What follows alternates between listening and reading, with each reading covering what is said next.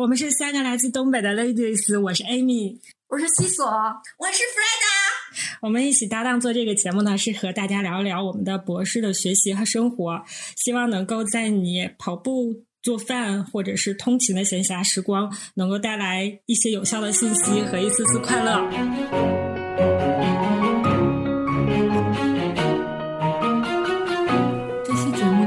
是二零二零年的年底录制的，就是考研之前。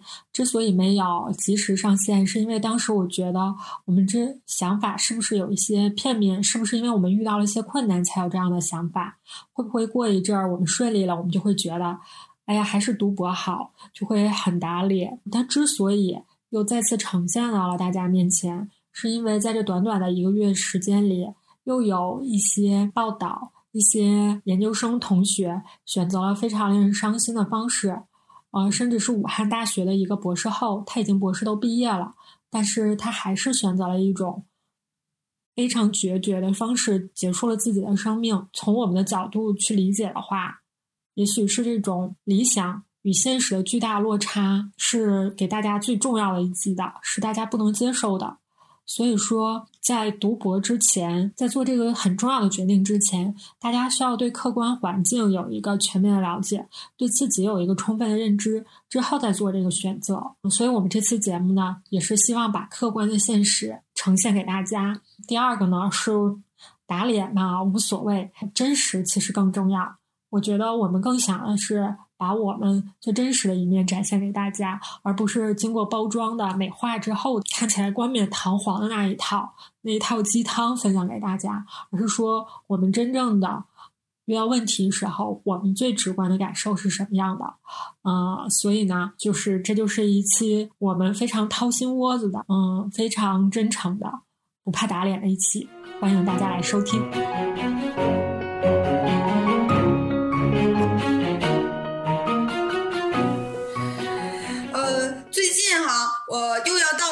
一年度的考研季。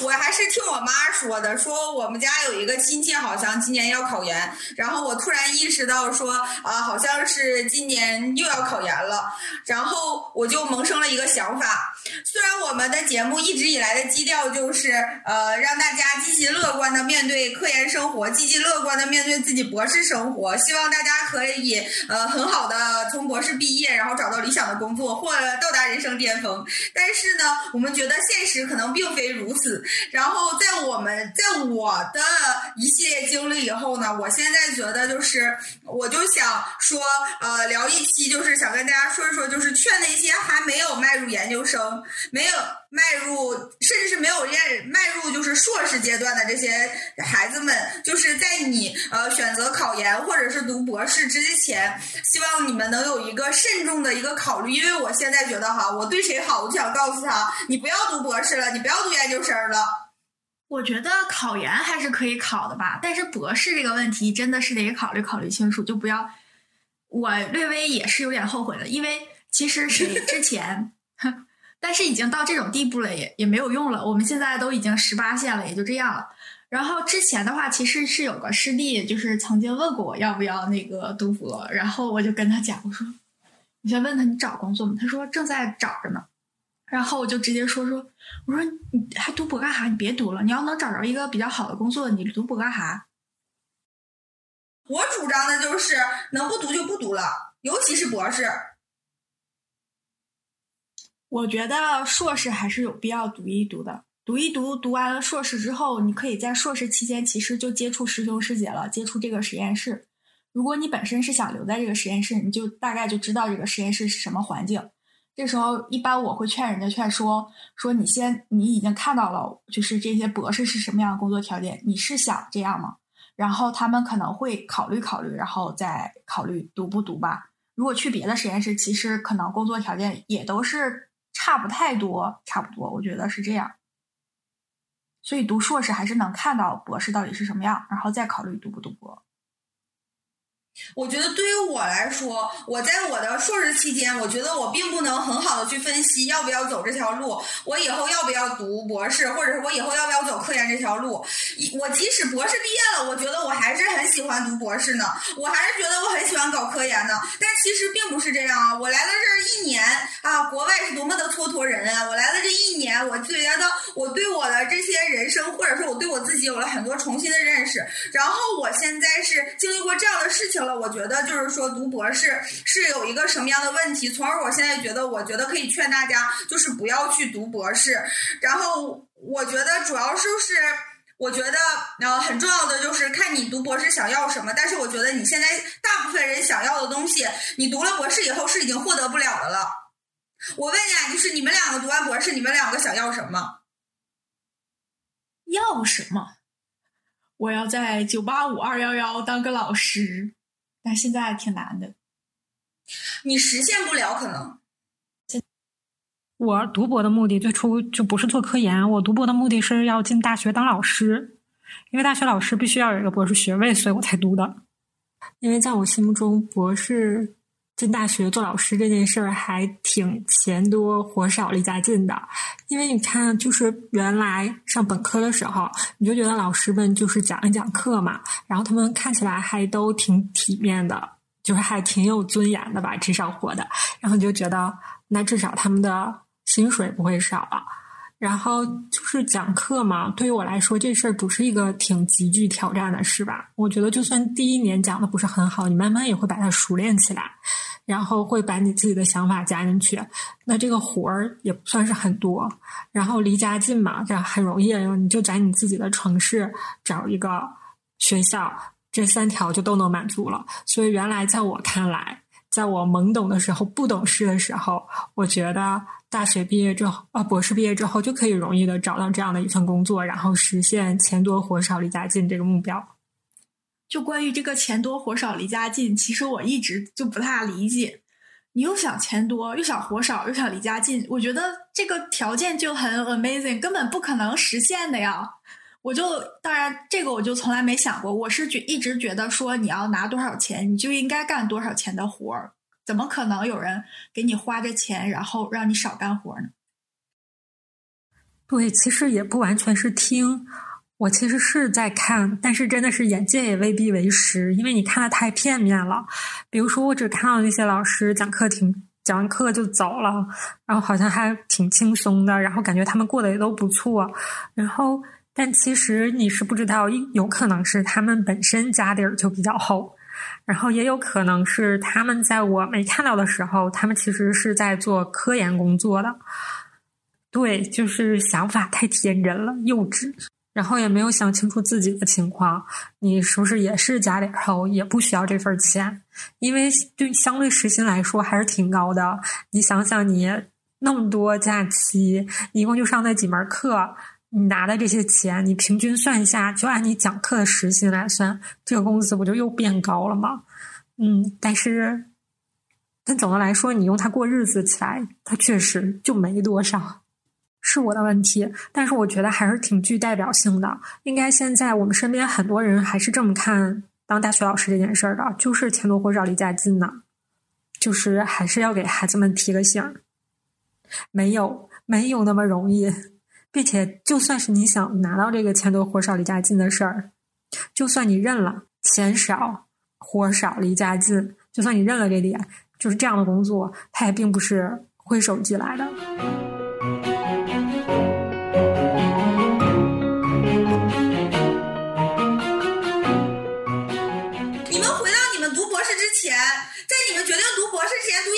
时候，你是怎么想的？你当时读研究生的时候，西索，你想的就是你要当副教授吗？我是说，读研究生之前，或者是正在读研究生的时候，你是如何去想的，而不是基于你现在的一个状态。你现在觉得什么副教授什么的，会基于你现在已取得的文章数，然后你的各种成就，就是你拿到了文章、什么奖金、各种东西，是基于你的一个基本的东西上，你是有一个基石在这儿的，然后你去考虑你想可以怎么怎么样。你可以去九八五去二幺幺。当你是刚进实验室，什么都没有，一片候，你就会想到你可以想去九八五二幺幺吗？你会觉得那些东西遥不可及。啊，正常来说的话，当年我在硕士的时候，我很清楚的记得我不想找工作，那怎么办？就只能继续往下读。这就是我，你只是为了逃避工作，差不多吧。就是其实我挺害怕找工作的，而且就是觉得在实验室也还好，就是至少当时我肯定是要读硕士的。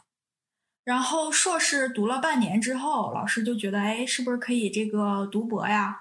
然后考虑考虑，看了看，觉得好像也还行吧。当时也就是硕士的时候，是师兄给了一个课题，就先入入手，因为这个课题做的也还行，然后能自己发现一些有意思的东西吧。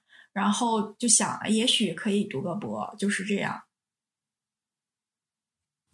那我是想问。你读博的时候，就是你想读硕读博的时候，你是怎么想的？说读了这个，你是觉得会比你之前的这个学历更容易找到工作，找到更理想的工作，是这样吗？就是我是想知道你当时是怎么想的，然后再看看你现在你所经历的现实，你是不是有落差？我觉得我就是没有想法，我是个 傻子。我跟你说，就是西索的这种样子，就是最不可取的。我觉得就是就是，当你什么都不知道，你不知道自己想要什么的时候，然后你就去读了博士。我觉得这个会是一个大部分人的其实一个状态。其实我当时也相当于是随波逐流的，然后觉得学习好的人大家都读研究生了，学习好的人大家都保送了，我也要保送，我也要怎样怎样。包括我读博士，我最开始读博士是拒绝的，然后是我父母觉得读博士以后能怎么怎么好，以后能找到更好工作。我爸跟我说的最多的一话就是，你就奋斗这前前半生这几十年，你之后你就什么都不用考虑了，你之后你就是享福了。这就是我爸跟我说的，我当时觉得就是这样，所以说我就觉得啊，我可以读博士，而且还有一个想。想法就是，我当时读了研究生，我开始本来也只是想读研究生。我爸说服我的就是，你再坚持两年。你说你研究生正常也要读三年，你硕博连读，你再坚持两年，你出来就是博士了。你和硕士的档次就是不一样的了，你一下子就完全不一样了。你就差那两年了吗？你再坚持坚持就那两年。但是我告诉你要坚持的永远不是这两年，而是你的一辈子。就是你选择的这条路，你就一永远在前进，你没有停止的时候，你没有吃老本的时候。就关于后半生想吃肉这句话，我从什么时候开始被我的高中老师忽悠了？说你上完大学你就 OK 了。然后我上完大上大一的时候混吃等死加挂科，然后最后导致我发现，我觉得并不是这样，永远都必须得，就是你该到什么位置你就应该干什么事儿。你既然还在大学，你就应该好好学习。你就无论什么时候，你的本职工作都得做好。所以我就从来，我从那以后，我再也不相信他们说的这个。你干完这个怎么怎么样，以后就好了。我自自从那以后，我就再也不相信了。所以我当时就是哪怕读的时候，我也是知道，就是生活永远都那样。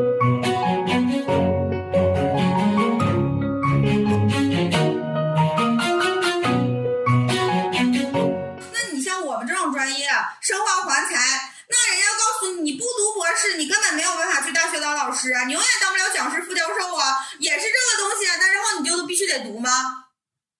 可能就是这个原因啊。不是，我现在要告诉你们的是，逻辑上不是这个问题。所有的专业，如果你不读博士，你都有其他的选择，包括你可以考公务员这种东西。你学什么专业，然后你什么什么学历，你硕士学历、博士本科学历，你都可以去考。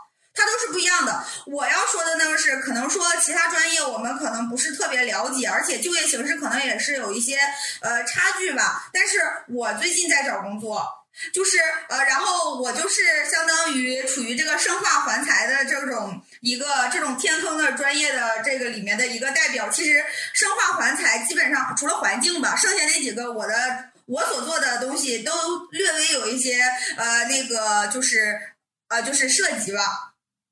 然后在我找工作的时候，为什么我现在就是说我想说这一期，然后想跟大家说，就是劝大家在读博士期间、博士之前要三思，是因为之前想要的东西得不到了，就是我想要的东西是得不到了。我觉得，呃，就是可能我之前没有想到这么深，但是之后的话，我觉得我一直都是相信的，因为我家就是一个普通的家庭。我想着说，我可以通过学习，通过我觉得就我而言的话，我觉得就呃，嗯，我只能通过学习，所谓的改变自己的命运吧。就是我之前甚至有想过一个阶级的跃迁，比如说我们家是工薪阶级的，然后我通过读了博士，然后我有了知识，有了文化，我可以找到一个比较好的工作，可能我可以处于社会的中层，比比如说，我可以处为中产阶级了，或者是怎么样了？就是我之前是有过这样的想法的，但是我现在发现，通过学习已经没有办法达到阶级的跃迁，并且连我最基本想要的东西，比如说我想去一个工作，呃，想要一个比较好的工作，像这种女生，然后像我们这种专业，然后毕了业以后，最好想的就是我们去一个高校当老师。其实我不介意是讲师的，就即使是讲师什么的，我都可以的。但是现在来说的话，我也很难找到一个工作，即使是那些。我都看不上的二本，他们也不要我。就是我还在挑他们，我还在嫌弃他们的时候，他们对我还挑三拣四的。就是他们给你的回答都是，要么就不理你，要么给你的回答就是，就是真的。前两天我经历的就是他跟我说，呃，非常感谢你投过来简历，你能不能把你的文章，呃，就是你一做的文章标一下你的分区。就是他，就看你有几篇一区，几篇二区，他不看你这个人，他都不需要看你，只通过这个分区，然后来划定你，并且我发过去我的分区以后，他就再也没有理过我了。然后呢，就是我其实找工作受到了比较大的挫折，其实就是。我投了，我恨不得投了二三十个学校，就是呃，就是在我看来都是连二幺幺都不是的二本，然后就是全都不是，就是个而且还是二本。我投了以后，并没有人给我任何的回复，然后我就会问我的师兄师姐，比如说他们现在遍布在各个学校，包括问我的同学，他们有没有认识什么各种情况，我去问他们。然后我我有一个同学，他跟我说，他跟我说一句话，说你不要投简历了。我说为啥？就是你，他说你不要再投了。你投了的话，人家可能根本都看不到，或者是你投的简历就是那很多邮件里面被变成了垃圾邮件，然后根本就没有人会看到你的简历。他告诉我说，你要是想找工作的话，你就选好了一个你觉得你能力也够得上的一个单位、一个地方，然后你就去跟你的老师说，老师，我就想去这儿，你帮我找找，你认不认识？然后你帮我推荐一下。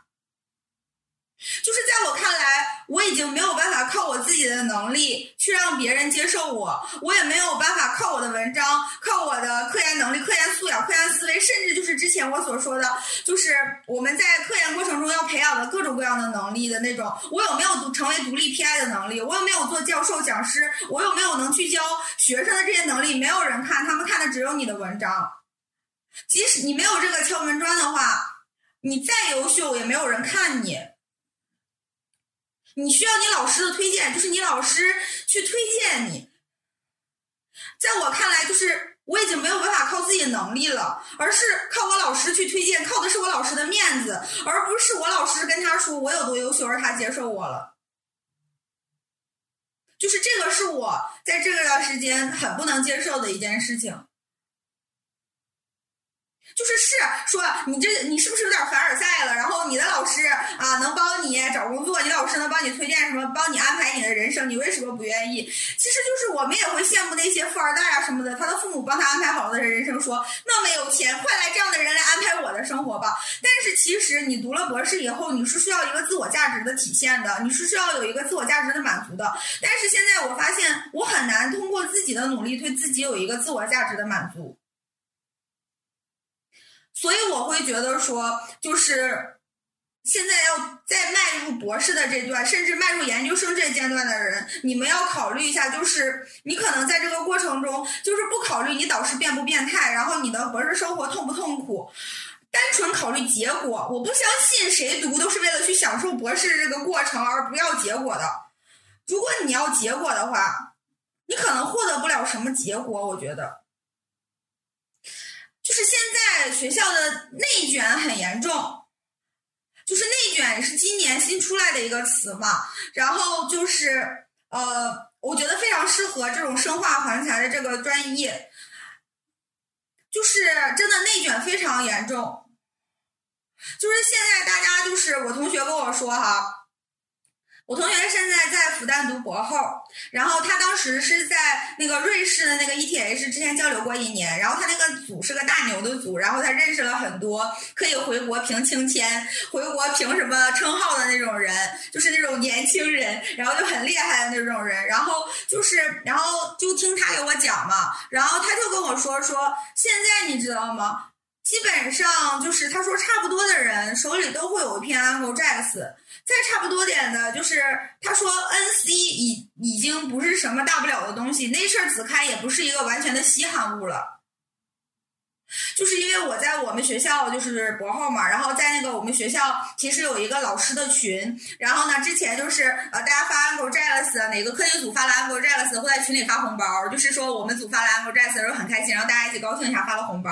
你知道现在吗？就是不是 Nature 大子刊发 NC 都不好意思在群里发红包了。就已经内卷到这种程度了，仅仅一年。当年我就是我来这边一年多了嘛，就是一九年六月份的时候，我毕业的那会儿，大家发 Angle Jazz 还会说哇，这老师他今年发了几篇篇 Angle，几篇篇 Jazz，发了几篇 AM，就是还会觉得他很厉害呢，还会觉得哇，这老师真厉害，他还会在群里发红包。我们当时还说来着，我老师都不抢那个红包，他生气，因为他发不了。但是，但是现在你知道吗？发 Angle Jazz 已经没有人那个，就已经没有人发红包了。然后我听说，就是之前我们学院的一个副院长，他二零一九年到二零年，就是我出来的这一年，他发了好几篇 Angle 和 Jazz，好几篇，他总共发了十几篇文章，一年，而且高档次的文章有好多篇，就是已经到这样的程度了。我会觉得。我算个屁呀！我真的，我 Angle Jazz 我一篇都没有，我连过十的都没有。我并不觉得我比那些发 Angle Jazz 的人差，只不过是我的方向还有我的老师不是刚刚回国的人，或者当然了有多方面的因素了。我并不觉得我比那些人就差很多。当然了，我肯定是比呃厉害的人是有差距的，但是我并不会觉得我比所有 Angle Jazz 人都差。那又怎样呢？没有人想去了解你。九八五的博士毕业生水平都已经如此的参差不齐，就业情况已经是水深火热。那你说再往下的呢？还好有道理。咱也不是说九八五它有多牛啊，就是但是就是说一些单位在招聘的时候就是这个情况，他是一定会看的。就他的普通学校的博士毕业了去哪儿呢？就是我到现在其实几乎没见过普通学校的博士毕业生。你就比如说在应聘的时候呀，或者是工作之后，就几乎没有。我我前两天和我这边的一个导师聊天。然后我就跟他说起这个事情嘛，他问我你投了哪里？我说我投了一些二本，一个城市的所有的学校我都投了，然后里面包括很多个二本。然后他顿时停住了，停了几秒钟以后，他说：“二本呢？”然后，然后我当时你知道吗？我不知道为什么我会觉得有一种羞愧的感觉，你知道吗？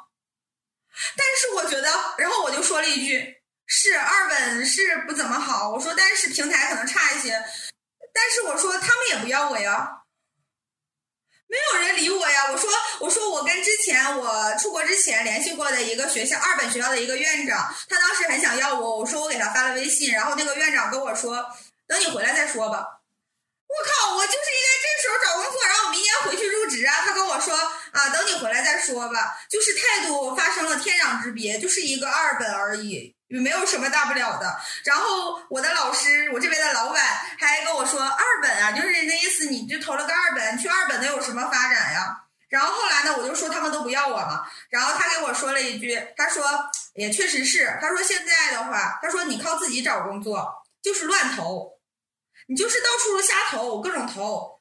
他说人家也不一定理你。他说现在就是，呃，高校国内高校确实全部都在饱和。他说人太多了，大家都在饱和，所以说你靠自己就是瞎投，你就是需要让推荐。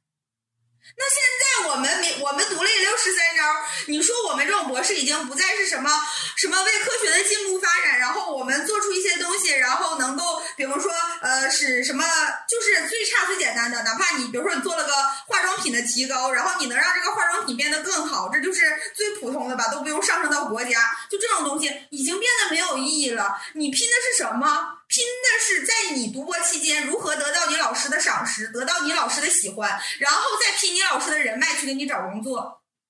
这是什么？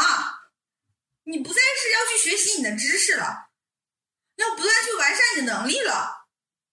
然后呢，是你靠着自己努力了之后哈，比如说，呃，你老板给你推荐了一个地方，你去了以后，有可能那个职位你并你你自身的能力并配不上他。然后你就来，我跟你说，即使你顺风顺水的发了《Jax Angle》《Nature》大子刊，然后你凭着你这些东西和你老板的那个那个什么人脉，把你送到了一个九八五、二幺幺，甚至是九八五的一个地方，你去评上了副教授，甚至是你有了称号，然后你要开始自己做独立 PI 了，你开始要自己做工作了，然后你发现你没有什么能力。你你发现你自己没有办法去运营这个实验室或者什么，那不就是新一轮痛苦的开始吗？然后你还要，而且现在的 PI 已经不在，也不是专门专注于你自己的工作，你的人脉和你的能力各占百分之五十。我觉得，就是你需要去认识别人，让别人认识你，然后这样子的话，你才能在呃，就是评基金啊，各个方面啊，就是大家互相互相上有些体现，包括你们有一些合作，可以让你们的工作就是更完美。比如说，你可以先做 A，他在做 B，然后你们合成一篇文章，你们就能发很好的文章。就是想想未来的话，会觉得这并不是之前我想要的工作呀。要么你就去拉横向，我去我找那个一个我们呃一个一个省会城市的一个省呃省省里面的一个科研院所。然后我当时问我同学嘛，就是去那儿嘛什么的。我同学跟我说：“你不要来这儿吧。”我说：“ 我说我找不到其他的工作呀。”然后他说。他们学他们那个院，他们那个院所的话，就是他说你进来就是在不断的榨干你的价值，然后他问你，你有什么价值呢？你是能拿横向，你还是能评升号？如果你既不能拉横向，又不拿称号的话，你就没有任何用处，你就你在这里面没有任何价值。称号就那么多，那谁都评上称号了呢，还能？然后拉横向，在我看来哈，我也没经历过。拉横向，在我看来就是出去酒桌上各种喝酒，就跟销售没有区别。这个话题太沉重了。哎呀，感觉受到了打击，受到了生活的暴击。其实情况确实是这样，一点也没有危言耸听。像我找工作的时候，一六年的时候，其实差不多就是这样了。嗯，但是怎么跟孩子们说呢？因为我现在就是在找工作，这就是我的亲身经历。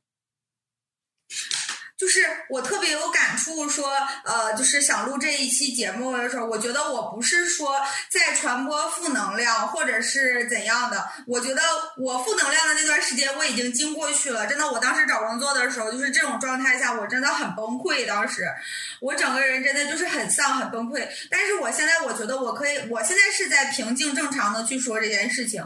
然后我当时想录这个的时候，就是我觉得会不会违背我们节目最开始的初衷？我。我们是想要陪伴着大家，让大家就是呃，就是在读博士的时候比较痛苦的时候，听听我们的节目会觉得很开心，会让我们会获得很多正方正向的能量，而不是说呃劝退啊或者是怎样的。所以最开始我说，就是大家还是已经读了的，你还是要好好的坚持下去，尽量的让自己更好。但是就是没读的人，我觉得是要这样。是之前我我师姐给我打电话那天，然后她说她现在是已经入职了一个嗯小学校，然后。他他就是晚上的时候，他就是下班了八九点钟的时候，然后他路过那个操场，然后不是操场，就是在校园里走，然后他就看见那个考研实验室，因为那个学校是个小学校嘛，他们不存在保研的那种，然后他们就只能靠考研，然后他就看那个考研实验室，就是一直灯特别亮。他说他有时候晚上挺晚去遛狗的时候，然后还会看见那个考研实验室灯特别亮。然后他就说，他就听那个考研教室里面那个传来那个念书的声音啊，然后包括他们的那个操场外面啊什么的那些，就看那些小孩儿就在那儿念啊，就是你会感觉他们真的很用功，就是那种感觉，就像当年我觉得他一说，我就想起当年我的那种感觉。虽然说我没考过研，但是我真的是那种我考大学那会儿。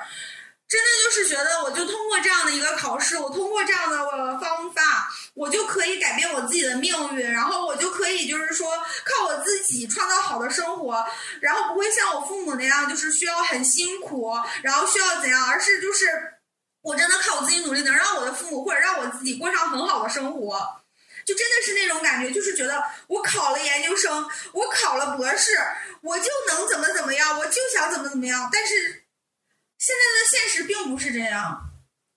一般想要通过呃这种方式来改变命运的人，一定不会是家里条件特别好的。你那富二代，我不用改变命运呀，我有很多退路啊。但是只有像我们这样的人才会有这种想法。但是我想说的就是，好像很难。但是我还是觉得，你通过读书还是有改变的。就是你现在，你可以现在想一想，你未来你家孩子，嗯。就是你现，咱们现在属于算是知识分子了。咱们的孩子，他的同学怎么也就有也有也有工薪家庭的，可能他们到时候就会觉得，哎呀，觉得可能他们自己家庭的这个教育和咱们家孩子的教育可能就不一样。就是我觉得读书多多少少还是有帮助的，但是可能就没有我们当时想象的帮助那么多。为什么大家就是还是想要读书？因为读书确实是一个。最快、最省、性价比最高，能够实现阶级跃迁的这个方法。如果你不不去读书的话，那你用什么办法来实现呢？你想，如果你想去挣钱，首先你怎么挣钱？你去出劳力的话，挣钱肯定挣得少。你想去挣钱，实现阶级跃迁的时候，你就需要自己本身家里是有一定条件的，有这个支持，要不然你就去贷款。这种可能就走的是那种。呃，你必须得是极为是这方面的人才，就对于你自身的这个孩子的素质，可能就要求的是很高。就比如说，我就是特别会挣钱，我到哪儿我都可以找出来有什么方法来挣钱。但是可能大多数孩子没有这样的办法。那什么时候呢？只有读书，因为读书大家都在那块儿学东西的时候，你就可以通过自己努力往上学。那除了有钱，再就是有权。有权什么？你可以可以靠钻营。一个孩子就是你想。让钻营成成功的时候，他就需要付出很多的努力。这种努力跟读书他还是不太一样的。所以，这个孩子想实现阶级跃迁，要不然就是自身的条件极为优秀，他可以靠自己去努力，就是各方面去钻营。说钻营这个词儿不太好，但是能够去钻营的人，其实他就已经很厉害了。然后，我觉得其实除了读书之外，没有什么更好的办办法能够实现阶级跃迁。我说，我觉得读书是没问题的，你一定要尽你自己的努力考一个好的本科。我说的是本科之后的这种读书，而且我觉得是是呃，你读了这个，我觉得之前起码我是那样认为的，就是我读了博士，我读的学历越来越高了，我能达到阶级跃迁，我能达到呃越来越好的工作的这个。几率会越来越高。我之前是这样人，就是我的学历高了，我的呃那个呃之后获得的工作可能会更好。就是我读了博士，我肯定会比本科的工作要好，或者什么。我之前会有这样的认为，但是其实现在说是不是的。而且我有很多本科同学，他们都现在挣好多钱。你现在一个讲师进高校，九八五的讲师，年薪十万，可能到不了。搞不好，嗯，那差不多吧。哎，其实我觉得你说咱们读博当时就是，其实师姐刚才也说了，说那个其实是有一个好名声，就是说，哎，你看大学老师。那我现在突然我又又想，又是我的这个西索的思维，是不是我们又受了古代影响，士农工商？就是我永远都会觉得，就是你想，呃，怎么说呢？就是感觉上吧，说一个大总裁他可能挣很多钱，然后另外一个是大学的老师是教授，你这样比较的时候，你可能确实会很羡慕这个大总裁，因为钱很多。但是你会会觉得就是这个教授可能，哎呀，就是这个身份地位更高一些。我不，我去当大总裁。这是你读博啦，你要是瞅着大总裁不错，你要是当大总裁没读博，你没准还得想，哎，读博是当老师挺好哈，他这玩意儿挺好，咋了不比我这强啊？我是觉得当老师其实一直在我心目中还是一件挺神圣的事儿，因为你是可以去影响一代人、激励一代人的。我觉得当老师还是在我心目中还是一件挺燃的事儿。那你去当高中？对，高中实在是太难了。我是觉得，如果让我当高中老师的话，我不配。然后你就去教大学生了。因为觉得孩子们在上高中的时候，青春期嘛，就那时候是他的人生观和世界观塑造的很重要的时候。就那时候的老师是需要一个非常有眼界的一个老师。第二是专业上，他们都面临高考，这专业你要是不能给他们教的。透透的，你会真的觉得对不起他们，影响他们高考。原来我们老师都说过，我当时还不能理解，现在我能理解了。就是他说，啊，如果这批孩子没考好，他会觉得对不起这一班这一届的孩子。但你上大学，就是孩子们的一些想法都已经很成型了，你基本上是带不歪了。只不过是他歪的时候，他有问题的时候，你稍微引领一下，低了一下，然后嗯，稍微再给他们拓展一下。这时候，其实他们一旦再有问题，他们已经是成年人了。即使你最终无法影响他，掰不回来，你不会觉得你有那么大的责任了。毕竟你做到位了就可以，其他是他自己选择了就。然后上大学了呢，大家也不听课了，谁听课呀？特别是专业课，烦死了！大家都是自学，根本没人听。所以我讲课的任务也相对来说不是那么重要了。他们具体学成什么样儿？不是完全取决于我了。那你说高中这玩意儿咋教？教不了，你专业知识就不过关。你看看一个九八五毕业的博士，他觉得自己辅导不了高中生，这是不是国家教育的一个失败？我对不起国家的教育。现在你问大部分的博士生，大家都觉得没有办法辅导高中生，就拿那个题就是不会做，我也不会。我第一初中那会儿，他那个离子共存问题，我想了半天，我也搞不清楚到底能不能共存。我还问他，那个什么离子和那个什么离子能不能存啊？他是俩是不是沉淀呀？我弟说，不是应该你给我讲吗？我说你把答案拿来我看看。你太逗了。他说答案是绿。我非常的尴尬。你你就应该去百度搜一下答案。就是，那就是你。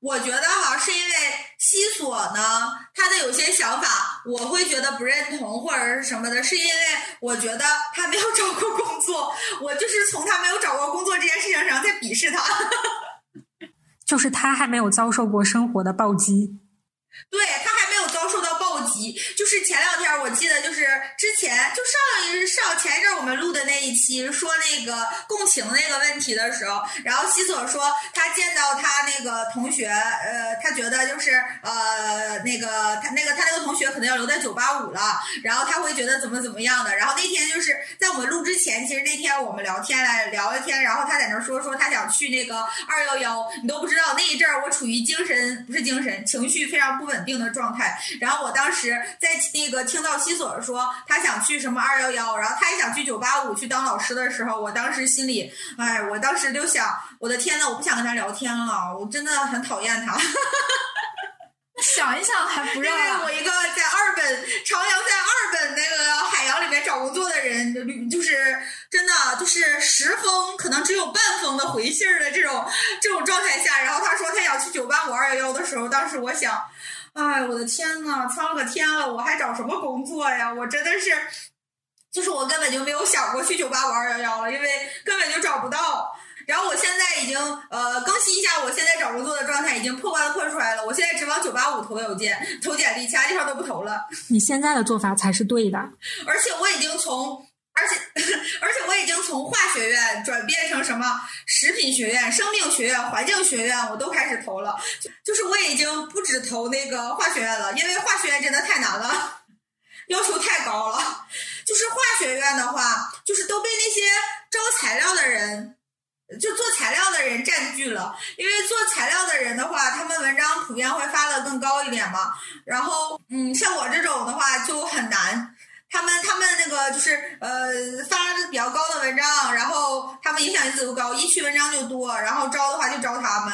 我就想说呀，国家能不能管一管呀？啊，他这样式儿的话，都这么去做材料了，谁做基础研究啊？没有基础研究，哪来的上层建筑啊？没有做基础研究的，怎么那个丰富到人们的日常生活呀？你们那些什么化妆品啊、洗头膏啊，你成天要用的东西，全都得是基础研究吗？现在全部去做材料了，全去研究火箭了，全去。研究极端材料了，那谁每天那个坐火箭上班啊？我突然想，你要不然投个地质啥的，你知道吗？我听说有个学校，也不是人家学校可好了，就是因为专业的原因。他说他们搞地质的，啥一区文章从来没见过呀。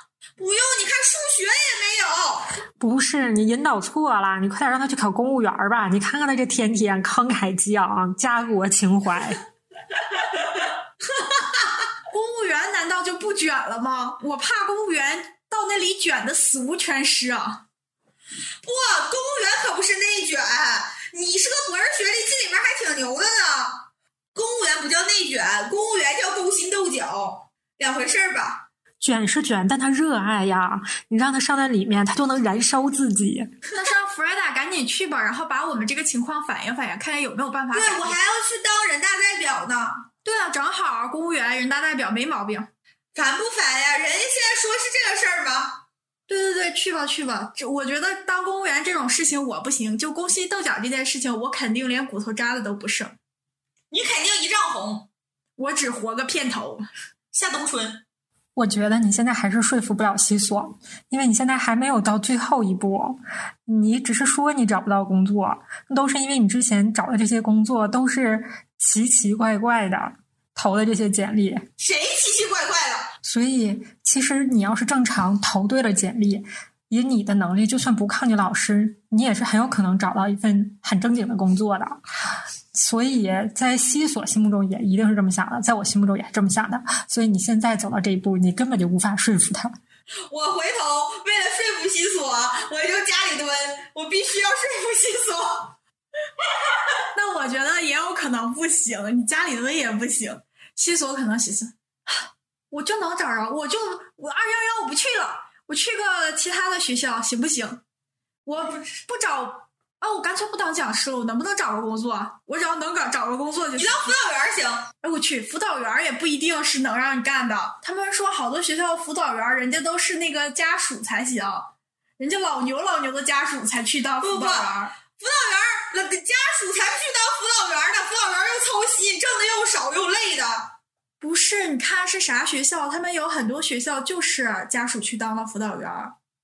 我们学校没有家属去当辅导员的，全都去管仪器了，要么就去那个呃学校的那个呃学校那那个部门找个闲职，什么职业规划发展什么科，还有什么国际处啊什么，就这种平时没啥事儿的工作，没有人去当辅导员，又操心，当那个大保姆谁干呢？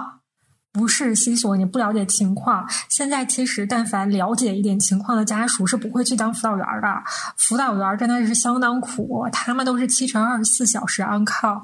学生有矛盾了，你要去给解决；学生出事儿了，你得去捞人；学生有问题去医院了，你得去跟着去把钱搭了。学生有没有钱还你，也很不一，也很不一定。就总之，大事小情。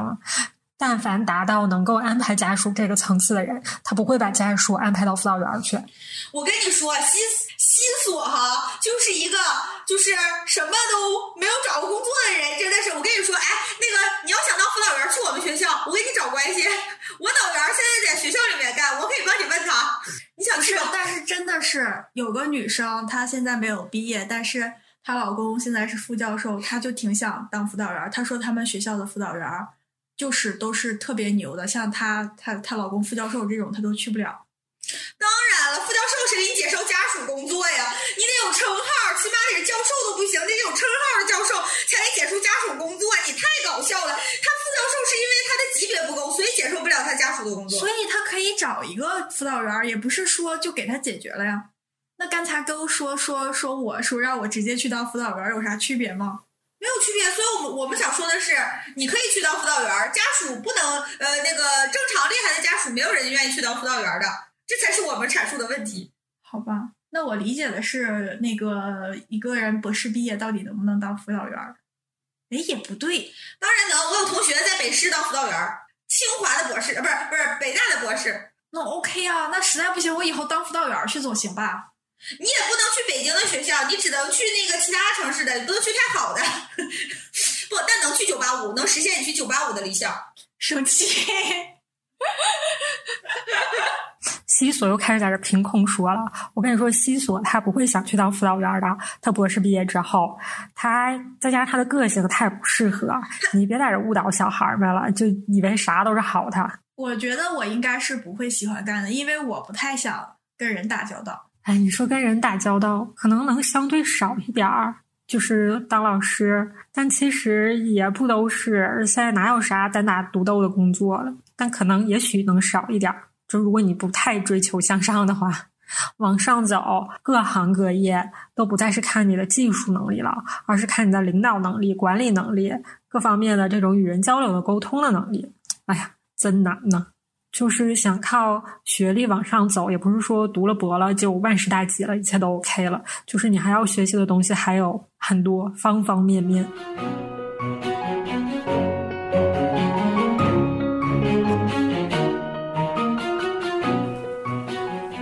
期节目呢，我们说是劝退，但其实我们是想说，如果你真的要选择它，也可以，但你最好是要有一个相对客观、全面的了解。就在这种情况下，你做出的选择，你才不会后悔。否则的话，当你看到你理想与现实巨大的落差的时候，我觉得才是你最痛苦的时候。所以，我们这个时候就是提前要告诉你们，真正的现实是什么。就如果说要真的劝退呢，我们就是我们每个人来劝退一类人。我真正要劝退的那些是想要过舒服日子的人，因为其实读博这件事情就是做科研嘛，科研是一件挺苦的事儿，而且他这一苦就是一辈子至死方休那种。你读博的时候不存在舒服，你舒服的话，你几乎毕不了业。就算是你侥幸毕了毕了业，在这种情况下，你也很难，就是你可能应该也没有什么太好的成果，你也很难找到一份工作。就是这个时候，如果你就是这种情况下，你还能找到一份工作的话，那我真的只说这个概率要比中彩票中头等奖还要小，就几乎就是这样吧。然后进了大学之后呢，也几乎就如果比如说你想进高校的话，现在的高校几乎也不存在只教学不科研的这种形式了，都是要科研的。所以就是这个科研就是要你一辈子都在做的一件事情。然后第二个呢？因为我们这这是我后来补录的，所以没有给他们两个发言的机会了。我来揣测一下他俩的想法。嗯，我觉得他们两个综合一下，可能还会劝退一种人，就是单纯有科研理想的人。就是除非你是天才型的选手，真正头部的那种，就是说你往这一坐，那些所有的公式定理，别人还需要一步一步推演的时候，你就觉得哎，他就长这样。就这种天才是真正存在的，就是这种天才可能可以有这种单纯的科研理想，但是大部分人来说，科研其实你是要把它当成一份工作。大学它也不是象牙塔，它依然需要你有很多职场的软实力，包括你沟通啊。上下级的这种合作呀，还有你该跪能跪呀，这种就像刚才弗莱达说的，就是你还是要通过一些社交场合去拓展你的科研圈子，之后你才能获得更多的机会。然后比如说你能参与到一些项目里啊，嗯，所以他们两个可能，但他们两个可能会劝退这一种人。然后第三类，我觉得可能是弗莱达想要劝退的，就是说想要通过科研这件事情来实现阶级的跃迁。因为我们刚才讨论了一下，我觉得好像阶级跃迁它不是一代人就能完成的事情。你看电视里面不也说吗？说真正的贵族是要经历三代的，所以说可能不是贵族，就是普普通通的一个阶级跃迁，你可能一代人也完成不了。就像刚才西所说的，可能我们现在嗯通过读书这件事情，然后如果顺利的话，我们找到一份工作，我们可能就已经比原来我们父母的。工人阶级要好一点点，嗯，也我们现在其实也不知道这种好，我们说的到底客不客观，真的好吗？谁知道呢？就是这就是单从世俗的眼光上来说是要好一些的。那这个时候你可能带给你子女的，就是能嗯更加开阔一些的眼界，更加包容一些的思想。这个时候，我们可能就是不那么一元化了，我们看世界就是多元的了。就这个时候，你能带给你子女的，可能就是不一样的生活了。而他们站在这个起点上，他们可能会看到更广阔的世界。之后再是他们的子女呢，所以可能经过这样的一个不断的培养，可能会实现我们所谓的这种世俗意义上的阶级跃迁。但是你说，我就想我这一代就把这件事儿实现了，嗯，真的是也确实没有那么，也确实没有那么一步到位，很难。哎，我怎么感觉我现在不是劝退读博这件事儿，我简直是把大家的人生都给劝退了呢？人生怎么说来着？人间不值得。可能有一个我们三个都会同意的劝退的点，就是读博这件事儿，它的从金钱上来说，它的性价比是不高的。嗯，就是当你特别看重钱的时候，我觉得不一定要读博，因为啊，特别是说你读博士之后要进高校，这个整个的。早期的财富积累和你其他的硕士同学，他们去工作的人，你根本就是没法比的。特别是你在当青椒的时候，你也在特别努力的帮老老板写本子，然后天天去满哪飞出差开会，真的看起来以为你是多么大的商务人士呢。你四处答辩，今天北京，明天上海的，在创业的这些同学，他也是按你同等的工作强度去做的话。真的是赚的是不一样了。就比如说，他这边拿到了几百万，他有多大的比例能揣到兜里？你这边也是一个几百万的项目，你最后能揣到兜里的是多少呢？几千、一万、两万，也就无非如此。所以说，从金钱上来说，这个东西性价比真的不是太高。但是，好像在读书的时候，很多孩子不愿意、不会、不会想到自己是爱钱的吧，或者是钱有多重要吧？那我为什么要自己在这块加戏？他们两个也不能跟我唠。就是，总之就是这样吧。这个决定其实还是挺难做的。你要充分了解各个各个方面吧，看看是不是你真正需要的。入坑之前想清楚，如果已经入坑了呢，那也别后悔，坚持把它做好吧。就是无论如何，就是可能外界的环境也会改变你的想。我觉得我们也是不断在被我们经历的事情和外界的环境在改变想。我们也希望把我们这些经历过的和我们看到的一些。相对客观来说的事情传达给大家，希望对大家有一些帮助吧。如果你喜欢我们这期节目的话，就请点赞和分享给你的小伙伴们，也欢迎大家给我们留言，说出你们的想法。这一期我们就到这里啦，下期再见，拜拜。